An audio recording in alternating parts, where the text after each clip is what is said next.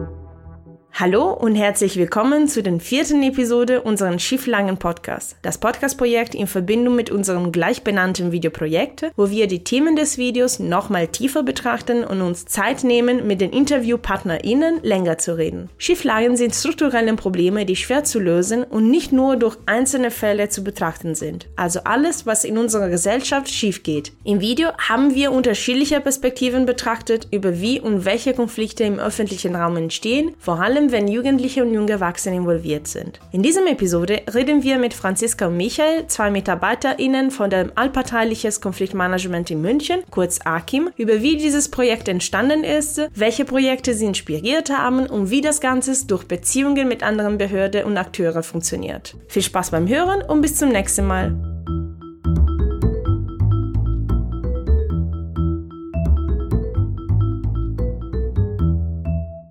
Im Video war ihre Rolle quasi uns zu erklären, was sind die möglichen Konfliktbehandlungen im öffentlichen Raum, aber als wir sie kennengelernt haben, war für uns so interessant zu sehen eigentlich auch, wie Akim entstanden ist, von welche ähm, andere Projekte sich äh, inspiriert hat und wie könnte man auch in anderen Städten ähnliche Projekte durchführen. Und daher sitzen wir heute und fragen mal die Hintergründe dieses tolles Projektes. Also grundsätzlich gibt's Akim seit 2014. Ähm, das erste Projekt hat sozusagen am Gärtnerplatz stattgefunden. Das war wirklich ein Projekt für einen Sommer, wo Honorarkräfte am Gärtnerplatz präsent gewesen sind und vor Ort vermittelt haben zwischen Anwohnenden und äh, den Nutzerinnen. Allerdings ähm, hat sich dann die Stelle ähm, institutionalisiert. Das heißt, es wurde, wurden dann im Jahr drauf feste Stellen geschaffen und ähm, es gab festangestellte Personen, die eingestellt eingestellt wurden. Also wir haben vier Vollzeitstellen, die aber eigentlich von Beginn an immer so auf fünf Personen aufgeteilt worden sind und haben ähm, in dieser Zeit dann bis heute mit Honorarkräften auch gearbeitet, sind selber aber auch viel draußen unterwegs und aber auch eben viel im Konfliktmanagement präsent in der Stadt München. Und es ist auch ein einzigartiges Projekt in Deutschland, weil es bis dato eigentlich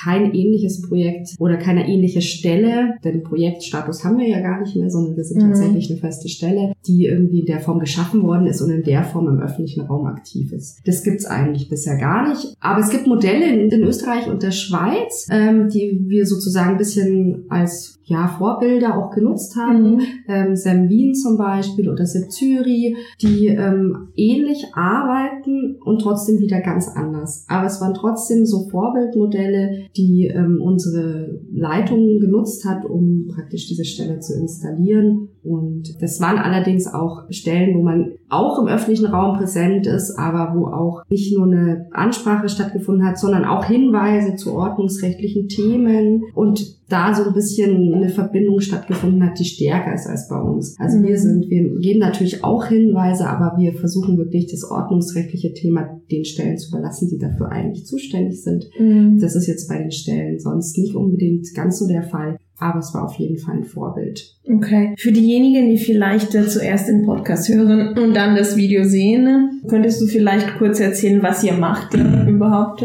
Genau, also AKIM heißt Allparteiliches Konfliktmanagement in München. Das sind eine städtische Stelle, die im Sozialreferat angesiedelt sind und wir werden quasi täglich bei Konflikten ähm, bezüglich der Nutzung des öffentlichen Raums und äh, sind da vermittelnd und beruhigend. Ähm, mhm tätig, genau. Also überall da, wo öffentlicher Raum ist, öffentliche Plätze, Straßen, Grünflächen. Und es ist immer dann der Fall, wenn zum Beispiel ein Polizeieinsatz unverhältnismäßig wäre oder wenn es keine rechtlichen Grundlagen dafür gibt. Also wenn es halt so Grauzonen gibt, wo man halt mit anderen Mitteln ähm, mhm. besser dran geht und ähm, wo halt keine Regelungen bestehen, glauben wir halt, dass es wichtig ist, mit allen Parteien zu reden und gemeinsam eine Lösung zu suchen, die aber auch von allen Beteiligten getragen wird. Das ist immer ganz wichtig gerade wenn es halt keine Regelungsmechanismen gibt. Und was unser Alleinstellungsmerkmal momentan noch in Deutschland ist, dass wir als solche Stelle mit einem allparteilichen, quasi neutralen, ähm, dialogischen Ansatz auf Augenhöhe mhm. ähm, unterwegs sind. Okay, das heißt, äh, ihr, ihr seid nicht für eine Seite des Konfliktes, sondern ihr moderiert quasi äh, das Gespräch äh, mit, mit den genau, also involvierten Personen. Ja. Genau, letztendlich bedeutet das, dass man, Allparteilichkeit bedeutet eigentlich, dass man im Konflikt in der Sache neutral ist. Mhm. Das heißt, wir haben keine emotionale Bindung oder auch haben keine professions-, berufspolitische Bindung zu dem Konflikt, äh, wie andere Stellen es haben. Streetworker sind natürlich zum Beispiel automatisch Personen, die auch parteilich sind und es auch sein müssen. Mhm. Bei uns ist es so, dass wir da ähm, neutral sind, aber alle Seiten gleichermaßen vertreten und versuchen alle Bedürfnisse von den Leuten irgendwie ernst zu nehmen und zu gucken, wie kriegt man das dann zusammen. Und das bedeutet letztendlich, dass es immer einen Kompromiss geben wird. Weil einen Idealzustand herzustellen ist natürlich schwierig, aber wenn alle aufeinander zugehen und das moderieren wir sozusagen, diesen Prozess, kann jeder ein bisschen was dazu bekommen und jeder muss aber auch damit leben, in der Stadt ein bisschen was abgeben zu müssen. Also es wird nie vollkommene Ruhe geben und es wird aber auch nicht möglich sein, immer und überall zum Beispiel im öffentlichen Raum sich aufzuhalten und alles zu tun, was man tun möchte. Also da muss man irgendwo einen Mittelweg finden und das ist letztendlich unser Job, da auch mit äh, Kommunikation und da gibt es natürlich auch verschiedene Methodiken dazu, so einen Zustand herzustellen. Mhm. Könnt ihr vielleicht äh, Beispiele nennen, wie ihr einen Konflikt bearbeitet habt, die vielleicht sich momentan abgeschlossen hat? Weil im Video wir haben gesehen auch, dass alle eure Kompromisse sind natürlich eine vorläufige Lösung, kann man nennen, weil die Akteure im öffentlichen Raum wechseln sich ständig. Das heißt, es kommen neue Leute dazu, die noch nicht äh, in, in diesem Konfliktbearbeitung involviert waren. Und äh, ja, weil im Podcast, weil wir mehr Zeit haben, etwas konkreter äh, mhm. sowas erzählen. Also grundsätzlich ist es erstmal so, zur Fallbearbeitung, wir bekommen Meldungen mhm von verschiedensten Stellen. Das kann eine Privatperson sein, die sagt, oh, ich habe da einen Konflikt, äh, bei mir vor der Haustür passiert immer das und das. Da ist eine Gruppe, die mich stört, die sind immer laut nachts oder am Abend oder ähm, krölen sehr viel rum, auch tagsüber schon. Manchmal hat es mit Alkoholkonsum zu tun und bis hin zu der Stelle des Oberbürgermeisters, die sich an uns wendet und sagt, es wäre doch wahrscheinlich was für Akim, könntet ihr euch das mal anschauen. Dann sprechen wir mit allen Parteien. Das ist eben der springende Punkt. Wir sprechen nicht nur mit der Partei, die sich beschwert, sondern wir gehen auch raus auf die Straße und sprechen mit den Leuten, die, wenn wir die jetzt ins Büro einladen würden, ähm, die nicht kommen oder mhm. auch natürlich wir gar nicht wissen, wer sind die eigentlich. Und wir gehen raus und sprechen mit denen, um alle Perspektiven zu verstehen. Und dann gibt es verschiedene Modelle. Entweder wir machen einen runden Tisch oder ein Vermittlungsgespräch oder wir machen ein Projekt dass wir die Leute zusammenbringen in irgendeiner Form. Da gibt's Begehungen, spezielle mit Fachpersonen. Wir laden auch ganz viel natürlich andere Stellen mit ein, die da involviert sind, versuchen das zu koordinieren und den Informationsaustausch auch zu koordinieren und ähm, gegen gemeinsam dann auf irgendeine Art und Weise Ideen zu entwickeln, wie das besser laufen könnte. Konkrete Beispiele, das kommt ganz arg auf die Zielgruppe an, weil mhm. wir arbeiten natürlich mit ganz viel mit Anwohnenden die auch heterogen sind als Gruppe natürlich, sich unterschiedlich verhalten und wir arbeiten dann auch wieder mit ganz unterschiedlichen Gruppen, seien es junge Erwachsene, Jugendliche, ähm, Frauen, Männer, eine Gender-Thematik steckt da natürlich auch immer drin. Wir arbeiten mit Stammstehergruppen, also Personen, die sich immer wieder auch an denselben Orten täglich aufhalten in Gruppen und dort einfach nur sind, ja, aber eben für sie auch wichtige soziale Kontakte pflegen. Wir arbeiten mit Menschen, die suchtmittelabhängig sind mhm. ähm, und da Gruppen, die sich bilden. Mit Menschen, die irgendwie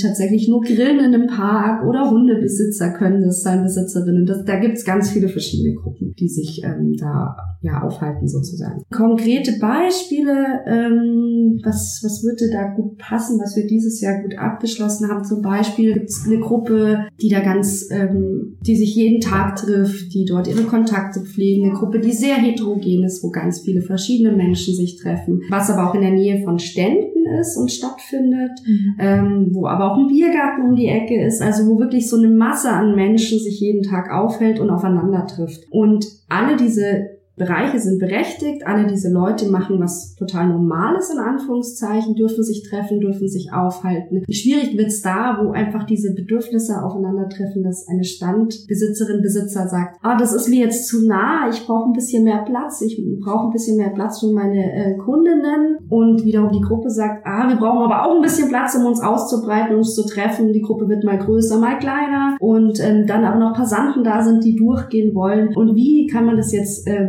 Managen. Und wir haben einfach da viele Gespräche vor Ort geführt, haben die Gruppen sensibilisiert, haben mit beiden Seiten uns ausgetauscht, haben versucht, diese ganzen Perspektiven aufzugreifen und dann festgestellt, dass wir dort am besten ein Shuttling machen. Also wir shutteln sozusagen die Interessen und Bedürfnisse der, von der einen Seite zu der anderen und wieder andersrum. Und das haben wir so lange hin und her getragen, bis beide Seiten auf den Nenner gekommen sind, wie sie gut miteinander nebeneinander auskommen. Okay. Und ähm, wir eine Situation erreicht haben, wo man gut nebeneinander existieren kann. Und das ist dort der ideale Zustand. Mhm. Also es wird nicht so sein, dass sie die besten Freunde werden, das ist auch überhaupt nicht das Ziel, sondern sie können gut nebeneinander existieren und sich gegenseitig so sein lassen. Und das ist zum Beispiel ähm, ein praktisches Beispiel für so einen mhm. Platz, der sehr stark belebt ist an irgendwelchen Märkten oder, oder Plätzen, ne, öffentlichen Plätzen. Ja, mir würde interessieren, warum genau München als erste und einzelne Stadt bisher in, in Deutschland, die so eine Stelle hatte, äh, weil vielleicht es hat auch äh, was zu tun mit, de, mit der Richtung, in der sich die Stadt entwickelte. Äh, oder was waren die, die Hintergründe außer dieser Einzelfall in, am, am Gärtnerplatz? Weil ich kann mich gut vorstellen, in Berlin oder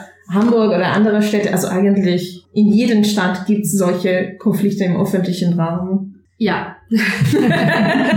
also äh, definitiv und es ist so, dass wir, ähm, dass es deswegen diese Stelle entwickelt wurde. Das hat zwei Gründe. Das hätte auch in jeder anderen Stadt meiner Meinung nach passieren können. Das hat ein bisschen was mit den Vorläuferstellen, die es hier schon gibt, zu tun. Das heißt, hier gab schon Steg, die Stelle für Gemeinwesenmediation, die auch schon immer mit Mediatorinnen und Mediatoren, die ehrenamtlich gearbeitet haben, Konflikte bearbeitet hat. Erstens hat da unsere Leitung, ähm, es ist unserer Leitung dort aufgefallen, dass es immer mehr Konflikte gibt, die mit dem öffentlichen Raum zu tun haben. Und zweitens hat sie dann auch mal eine Umfrage gemacht und es wurde deutlich bei verschiedenen Referaten und Stellen in der Stadt, dass viele das Problem haben, dass es immer wieder Konflikte mit diffusen Gruppen gibt, also mhm. eben diesen Nutzerinnen und Nutzern, die man nicht greifen kann im öffentlichen Raum und sowas wie auch den Gärtnerplatz, den ja die Stegstelle schon lange bearbeitet hat, eben wo es so viele Menschen gibt, die, die nicht in der Mediation so an den Tisch zu holen sind. So, wie geht man jetzt damit um? Und da wurde deutlich, dass es viele solche Konflikte gibt und daraufhin hat man gesagt, okay, da brauchen wir aber ein bisschen anderes Format. Und mhm. daraufhin hat sich Akima Stelle entwickelt oder wurde entwickelt. Das hätte aber auch in jeder anderen Stadt vielleicht früher passieren können. Also in Berlin zum Beispiel gibt's auch Modelle, wo man ähm, vielleicht nicht so institutionalisiert wie in München, aber wo man auch versucht, in, in Räumen dialogisch zu arbeiten. Also mhm. es ist nicht so, dass es das gar nicht gäbe. Ich glaube aber, dass letztendlich jede Stadt dieselben Probleme hat. In München ist allerdings die Stadt sehr eng, sehr dicht, sehr voll.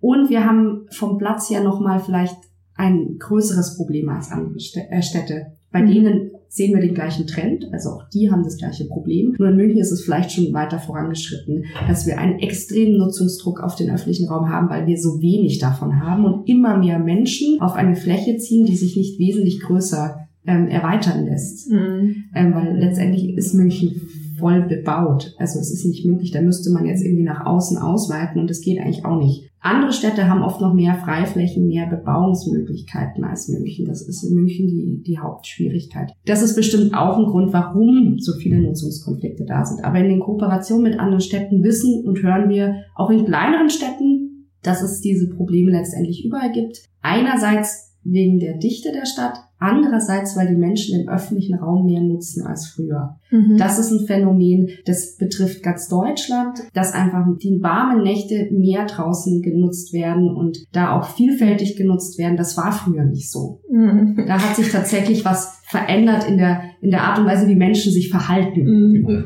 Ebenso, die, die Nutzungsarten ändern sich halt eben auch. Also, mhm. wo man genau. früher vielleicht nur von A nach B gelaufen ist äh, und sich nicht vorstellen hätte können, vielleicht ähm, ein Bier auf dem Weg zu trinken, machen das jetzt die Leute auch unterwegs mhm. oder essen halt viel mehr draußen vor den Restaurants. Das war vor 30 Jahren jetzt noch nicht so der Fall. Genau, also, das Wegbier.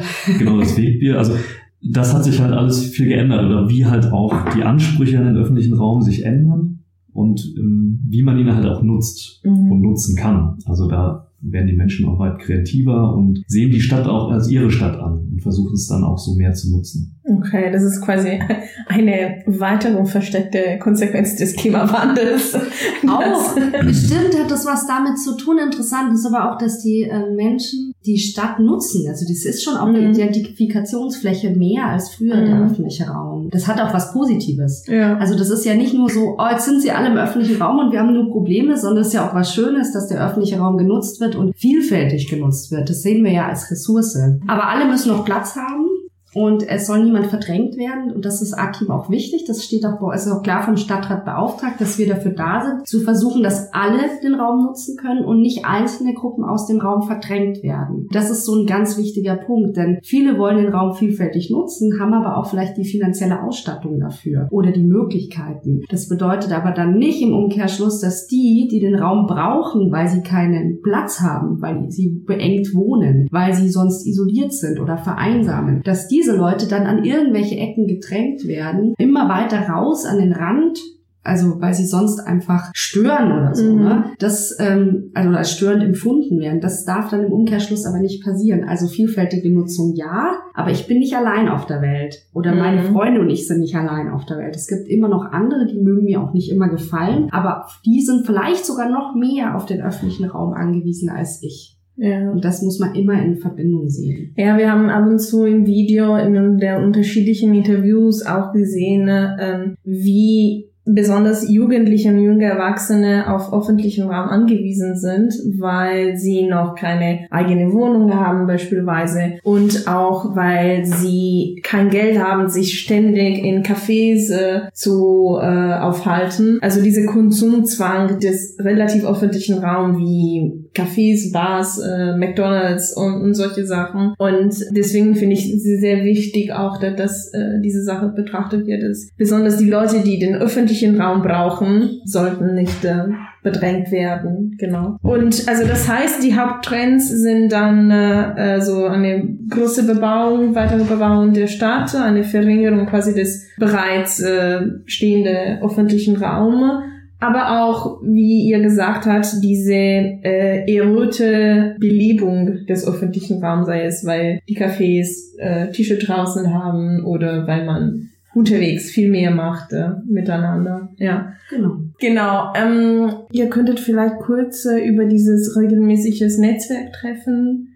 erzählen Mhm. mit anderen Städten, mal ein bisschen so die Perspektive zu geben. Nicht nur, dass ihr wünscht, dass Akim auch in andere Städte gebe, Mhm. äh, sondern auch, dass ihr schon dran quasi arbeitet, ganz konkret zu zeigen, wie ihr ein bisschen eure Alltags sieht. Genau. Genau. Also wir, wir arbeiten ja nicht nur operativ, also dass wir auf der Straße sind, mit allen Beteiligten sprechen und mit äh, Anwohnenden, also Bürgerinnen und Bürgern, ähm, sondern wir veranstalten auch Fachtage, wo wir Mhm. das Thema kommunikative Konfliktbearbeitung halt weiter forcieren. Mhm. Die letzten Fachtage waren so mehrheitlich auf dem Thema subjektive Sicherheit stärken in der Gesellschaft, in Mhm. der Stadtgesellschaft. Und daraus haben sich dann ähm, auch Gruppen gebildet, also Arbeitsgruppen. Zum Beispiel eine interregionale Arbeitsgruppe, die tatsächlich über die Landesgrenzen hinausgeht. Also wir haben dann auch Kommunen aus Österreich und auch der Schweiz, Mhm. die sich mit dem Thema halt dialogische Konfliktbearbeitung halt auseinandersetzt und sich auch weiter trifft. Genau, und um dieses Thema halt dann auch weiter auch in Deutschland ähm, zu vernetzen und auch weiterzuarbeiten. Also die Städte, die halt daran teilnehmen, die ähm, machen sich natürlich auch Gedanken, wie es weitergeht, was für neue Ansätze man auch entwickeln kann. Mhm. Und wir treffen uns in dem Kontext einmal im Jahr bisher und versuchen dann auszutauschen. Genau. Okay, cool. Ähm, Also das ist tatsächlich so, so ganz konkret Netzwerkarbeit mit anderen Genau, Städten. also unsere Stelle, das ist, es wird oft unsere Stelle von außen ähm, reduziert auf die Tatsache, dass wir im öffentlichen Raum präsent sind. Das ist ähm, einerseits keine Reduzierung, weil das ist wirklich eine Ressource von uns, dass wir im Gegensatz zu anderen städtischen Stellen und deren, weil sie auch die Ressourcen nicht haben, auch nachts uns Konflikte anschauen Mhm. und nicht Konflikte bearbeiten, wo eigentlich die Personen, die bei der Stadt arbeiten, überhaupt nicht gesehen haben, wie das vor Ort aussieht. Mhm. Das ist für uns eine riesen Ressource, dass wir mitsprechen können, wie sieht es vor Ort aus und dass wir das fachlich, professionell gesehen und auch eingeschätzt haben. Mhm. Wir haben natürlich unsere eigenen Kriterien entwickelt, wie wir Verhältnismäßigkeit zum Beispiel einschätzen oder wie wir eine Nutzung im öffentlichen Raum einschätzen. Wie viel Prozent vom Platz nimmt welche Gruppe ein? Wann ist es eine, äh, ist es eine Beengtheit da? Wann kann man eigentlich aber wunderbar an der Gruppe vorbeigehen? Man findet es vielleicht nicht toll, dass die da ist, aber man hat genug Platz da vorbeizugehen und man muss nicht mit der Gruppe in Kontakt kommen. Oder, oder, oder. Mhm. Also wir haben viele professionelle Kriterien, äh, wie wir den Raum anschauen und den Konflikt anschauen. Und damit können wir mit mit diesen, diesen Informationen können wir natürlich den Konflikt ähm, vermittelnd auch ganz anders moderieren. Mhm. Zusätzlich aber arbeiten wir viel im Büro im Sinne von, wir machen ganz viel Konfliktmanagement. Das heißt, unsere Hauptaufgabe ist tatsächlich nicht das Rausgehen und Anschauen. Das ist ein Baustein unserer Arbeit, sondern wir machen ganz viel mehr im Sinne von, wie bereiten wir eine Moderation vor? Wie bereiten wir Projekte vor? Öffentlichkeitsarbeit, Vernetzungsarbeit, urbane Kompetenz entwickeln. Mhm der Stadt und den Bürgerinnen und Bürgern immer wieder klar zu machen durch verschiedenste Tätigkeiten, wie wichtig es ist, auch auszuhalten, wie wichtig es ist, aber auch wie wir aushalten und wie wir mit Konflikten umgehen und dass eine Stadt einfach auch so ein Melting Pot ist, also einfach ein, ein Ort, wo viel zusammentrifft und wo man auch einfach Phänomene hat, die aber nicht immer als Gefahr eingestuft werden müssen. Mhm. Mhm. Also unsere Aufgabe ist auch ganz viel den Leuten klarzumachen, ja, ihr habt subjektiv ein Unsicherheitsgefühl. Wir haben aber auch manchmal die Erfahrung gemacht, dass wir die Anwohnerinnen und Anwohner an der Hand genommen haben, gesagt haben, wir gehen jetzt zur Gruppe. Das passiert natürlich erst nach einem längeren Prozess. Mhm. Und die lernen sich kennen und stellen fest, okay, ich verstehe vielleicht immer noch nicht, warum ihr das tut, aber ihr seid ansprechbar. Ihr tut mhm. mir nichts. Ja. Das kann ein riesen Mehrwert sein, weil das, was wir sehen, ordnen wir ein. Und das ist nicht immer so, also das kennen wir von ganz normalen Gesprächen. Ich lerne jemanden kennen und denke mir, hm, ob du mir jetzt sympathisch bist, weiß ich nicht. Dann spreche ich mit der Person und denke mir, ich hätte nie gedacht, dass du so bist. Mhm. Und es ist eigentlich total spannend. Und genau diesen Effekt können wir auch nutzen, wenn wir Leute zusammenbringen, die sonst nie miteinander sprechen würden. Und das sind so ähm, so Momente oder so, so, das ist so eine Ressource, mit der wir arbeiten, aber auf eben ganz vielfältige Art und Weise und mit sehr vielen auch professionellen Methoden. Ja, cool. Und äh, ähm, als wir uns zum ersten Mal kennengelernt haben, ich war sehr beeindruckt von eurer Leidenschaft äh, für dieses Thematik auch auch den Leuten zu erzählen, genau was bedeutet, sich im öffentlichen Raum zu aufhalten, Rücksicht auf die Bedürfnisse den anderen. Also abschließend würde ich einfach fragen, was sind eure Wünsche oder Anliegen für diese Stelle, aber auch für die Entwicklung eines Netzwerkes, weil du hast schon erwähnt, Franziska, dass ihr seid auch in Kontakt mit anderen Städten, obwohl so eine städtische Einrichtung wie diese noch nicht äh, gibt in anderen Städten. Also was sind eure Wünsche auch für die Zukunft? Also klar, fachlich gesehen wünschen uns natürlich, dass gewaltfreie Kommunikation einen größeren Stellenwert auch weiter einnimmt,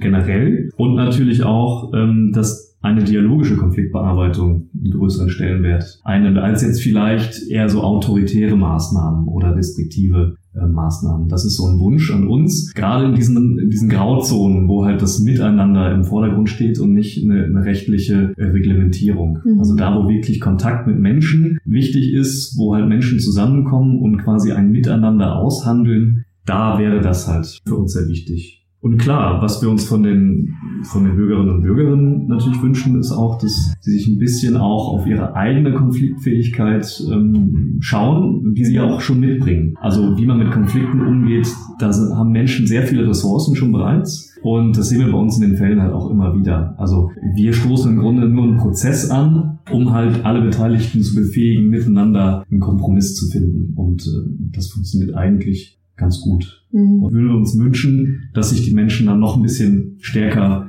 ähm, darauf beziehen, wie sie eigentlich mhm. selbst schon mit Konflikten umgehen können, weil das können viele sehr gut. Ja, stimmt. Das ist halt ein, also es ist auch so, dass die, ähm, dass wenn man jetzt von Wünschen spricht, wir sehr stark darauf angewiesen sind oder auch sehr stark versuchen darauf hinzuwirken, dass ein Verständnis entsteht, ein Perspektivenwechsel mhm. entsteht. Also wenn wir jetzt Jugendliche als Beispiel nehmen, dass ähm, die Leute, die sich beschweren, weil es zu laut ist und zu viel ist, manchmal, was auch nachvollziehbar ist, das kann auch manchmal definitiv der Fall sein, ähm, trotzdem das Verständnis entsteht, dass wir alle nur einen begrenzten Raum zur Verfügung haben, dass junge Leute alle auch Bürgerinnen und Bürger dieser Stadt sind, dass auch sie Rechte haben, einen Raum zum Beispiel in irgendeiner Form zu nutzen und die auch ihrem Alter entsprechend zu nutzen. Also es ist auch immer wichtig zu sehen, dass nicht jedes Alter die gleichen Bedürfnisse an den öffentlichen Raum stellt. Wir arbeiten auch bei Themen, wo Seniorinnen und Senioren betroffen sind und da schauen dann die, die, die Bedürfnisse an den öffentlichen Raum plötzlich ganz anders aus. Aber das soll einfach auch möglich sein und es muss auch verstanden werden, wenn wir alle weniger Raum zur Verfügung haben, wenn wir alle in dieser Stadt aber noch irgendwie zusammen leben möchten mhm. und diesen öffentlichen Raum auch brauchen, dann sollten wir ihn schützen und aber auch allen zugänglich macht, also erhalten, dass alle, dass er für alle zugänglich ist. Und das bedeutet auch, dass wir uns letztendlich wünschen, dass die Bürgerinnen und Bürger in jedem Alter, das gilt eben mhm. dann auch für die Jugendlichen in Perspektive auf Ältere, mhm. verstehen, dass man da aushandeln muss. Und das kann man natürlich irgendwann über restriktive Maßnahmen regeln. Aber wir wollen alle nicht mehr, dass es wie früher ist, in Anführungszeichen, wo klar war, der öffentliche Raum ist noch zum Flanieren da, zum Sitzen, zum Wiederflanieren und recht viel mehr darf da nicht unbedingt stattfinden. Ja? Mhm. Das wollen wir ja nicht. Wir wollen ja, dass mehr geht. Aber das geht halt auch nur, wenn man gegenseitig Rücksicht aufeinander nimmt. Und das gilt auch wieder für alle Altersgruppen. Und das wäre ein Wunsch und natürlich auch, ähm, dass andere Städte, andere Orte insofern das Ganze übernehmen, dass nicht nur das Ordnungsamt agiert und die haben ja auch eine wichtige Funktion und die braucht's ja auch. Und die sagen aber auch, manchmal wäre es ihnen lieber, wenn es noch andere Möglichkeiten gäbe. Mhm. Und da sind eben andere Städte und Orte jetzt auch dran zu überlegen, was können wir denn darüber hinaus noch anbieten. Und da wäre Akim eine Möglichkeit. Mhm. Ähm, übrigens, apropos öffentlichen Raum und Rücksicht aufeinander zu haben, ich habe euch besucht im Büro. Also ähm, wir, wir nehmen dieses Gespräch nicht in einem Studio auf. Das heißt, wenn ihr so Hintergrundgeräusche hört, es ist einfach, weil nebenbei ein anderer Büro weitergearbeitet wird. Genau. also wir sind nicht alleine, auch in diesem Podcast akustisch. Und ähm, vielleicht äh, abschließend noch äh, Denkt ihr einerseits, dass die Bürgerinnen und Bürger, also EinwohnerInnen in München wissen, dass ihr gibt? Also welche Einschätzung habt ihr? Und wiederum in andere Städte, wenn sie sowas einführen würden, was würdet ihr empfehlen, diese Verankerung der Stadt so Abteilung zu machen? Also wie soll sie die Sache entwickeln? Also vielleicht zur ersten Frage. Ähm ob die Bürgerinnen und Bürger uns bereits kennen. Also man muss dazu sagen, wir sind noch eine relativ junge Stelle. Mhm. Also uns gibt es seit 2014. Und wir machen ja, also wie gesagt, halt nicht nur die operative Arbeit, sondern auch Vernetzungsarbeit. Also wir sind mittlerweile bei den Bezirksausschüssen, also das politische Gremien mhm. Ähm, der Stadt quasi, schon sehr bekannt. Und ähm, die Bürgerinnen und Bürger, die halt zu diesen Bezirksausschüssen gehen, ähm, auch mit ihren Anfragen und Anliegen, darüber kommt sehr viel zu mhm. uns oder über die über den Oberbürgermeister, über die Beschwerdestelle des Oberbürgermeisters. Es gibt aber auch Leute, die schon bereits wissen, dass es uns gibt und rufen uns einfach direkt an. Okay. Das gibt's auch. Also ich glaube, da gibt's noch ähm, Optimierungsbedarf, klar. Es wäre auch schön, wenn es uns noch mehr Leute uns auch äh, kennen würden. Aber ich glaube, wir sind da auf einem ganz guten Weg und für eine Verwaltungsstelle ähm, tatsächlich auch recht kreativ, was das angeht. Ja. Genau, also wir sind, äh, es wird immer besser. Es ist aber auch eine never-ending Story für eine Stelle, mhm. die im öffentlichen Bereich tätig ist. Also immer wieder zu sagen, hallo, hier sind wir, übrigens uns gibt's. Und ähm, weil wir sind auch öfter, wir waren schon am Streetlife Festival, wir waren schon ähm, bei verschiedenen anderen öffentlichen Veranstaltungen, haben Stände gemacht. Also wir machen ständig irgendwelche Öffentlichkeitsarbeit, damit die Bürgerinnen und Bürger auch direkt irgendwie verstehen oder sehen und verstehen, sie können sich jederzeit an uns wenden. Wir sind natürlich auch im Internet präsent, wo wir jetzt wieder gerade an der Website arbeiten, um die auch wieder irgendwie ähm, zu verändern. Das sind so Sachen, die machen, die kann ja keine Stelle lassen. Also mhm. das musst du ja ständig machen Klar. und weitermachen. Genau. Ansonsten, ähm, man hätte ja diese Stelle auch einem Träger übergeben können. Das hätte die Stadt nicht unbedingt selber machen müssen so nach dem Subsidiaritätsprinzip. Ähm, ich persönlich finde es gut, dass es eine städtische Stelle ist und dass sie beim Sozialreferat angesiedelt ist. Denn ähm, wichtig ist, dass es natürlich eine ein Referat ist, das nicht mit regressiven Maßnahmen zu tun hat. Mhm. Denn dann hätte man ja einen Konflikt. Dann hätte ja das Referat in sich einen Interessenskonflikt. Also auf der einen Seite zu sagen, ich stelle Bußgeld aus und auf der anderen Seite Konfliktmanagement anzubieten, ist ein bisschen schwierig. Mhm. Das heißt, Sozialreferat eine gute Wahl, weil wir sowas nicht tun oder tun müssen. Auf der anderen Seite wir aber das städtische Stelle einfach einen guten Kontakt pflegen können zu diesen ganzen anderen Referaten. Mhm. Wir haben da ganz tolle Leute, ganz viele gute Kontakte, wo wir einfach anrufen können und sagen können, ah, da ist der und der Konflikt und habt ihr das schon mal gehört? Was macht ihr da gerade? Könntet ihr bitte zum Vermittlungsgespräch kommen und die rechtliche Seite erklären? Ähm, solche Sachen. Da sind wir gut vernetzt und das ist auch total wichtig und wir haben natürlich als städtische Stelle dann schnelleren und einfachen Zugang an diese Referate hinzukommen, als ein Träger das könnte, mhm. weil es einfach intern schneller geht, das ist ja klar. Und ähm, deswegen die Empfehlung, städtische Stelle ist gar nicht falsch. Also das hat viele Vorteile. Hat natürlich auch den Nachteil, dass wir immer wieder erklären müssen, ja, wir sind eine städtische Stelle, aber wir sind tatsächlich allparteilich und neutral im Konflikt. Ja, also das ist wiederum die, die Schwierigkeit. Das könnte vielleicht ein Träger einfacher tun. Aber wir sehen es eigentlich als Vorteil und den Mut zu haben, also als Empfehlung, das zu tun. Mhm. Das ist, äh, man braucht eine Frustrationstoleranz. Es, es passiert nicht immer alles perfekt. Man muss kreativ bleiben und es ist in der Verwaltung auch ein längerer Prozess manchmal, ja, weil natürlich viele Regelungen da sind, aber nichtsdestotrotz das zu probieren und ein bisschen von den regressiven Maßnahmen wegzugehen. Also zu sagen, ja, die gibt's, die brauchen wir auch, aber was können wir denn zuerst tun, um es mal anders zu versuchen? Und da haben wir bei der Stadt München schon gute Erfahrungen gemacht und auch, dass die anderen Referate das auch sehr positiv wahrnehmen, dass sie sagen, okay, jetzt kann ich es erstmal Akim geben, bevor ich wieder irgendein Verfahren einleiten muss. Das finden mhm. die auch oft sehr positiv und ähm, da kann vielleicht schon Druck rausgenommen werden. Cool. Vielleicht noch ein weiterer Vorteil zur, zur städtischen Stelle. Also wir arbeiten ja dann auch in, in Fachgremien mit und auch zu verschiedenen Konflikten, die halt der öffentliche Raum quasi bieten kann. Mhm. Und ähm, gerade auch das Thema nächtliches Feiern ist halt auch ein großer Punkt in München. Also einerseits möchte München eine offene Stadt sein, wo halt viel auch gefeiert werden kann. Andererseits natürlich gibt es das Ruhebedürfnis der Anwohnenden. Und ähm, da hat Akin dann maßgeblich einen Strategieprozess ähm, mit forciert, der dann im Stadt Stadtrat letztendlich dann auch vorgestellt wurde. Und ähm, da wird jetzt demnächst auch eine Fachstelle nächtliches Feiern mit einem Nachtbeauftragten, einer mhm. Nachtbeauftragten ähm, okay. eingerichtet, die sich explizit, dann natürlich in enger Kooperation mit Akim, aber explizit um diese Feierkonflikte, um auch Nachtkultur ähm, mhm. kümmert und dann nochmal eine andere Sichtweise drauf zu kriegen. Okay, cool, sehr schön. Genau, wir entwickeln uns stetig weiter. Gibt's etwas, was euch am Herz liegt? Äh, abschließende Worte?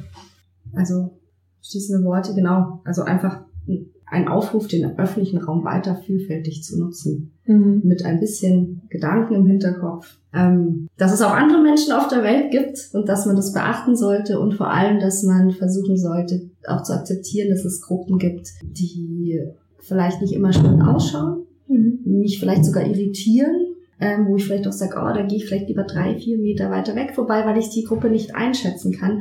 Und trotzdem zu sagen, hey, aber die Leute brauchen einen Raum, die brauchen auch einen Platz.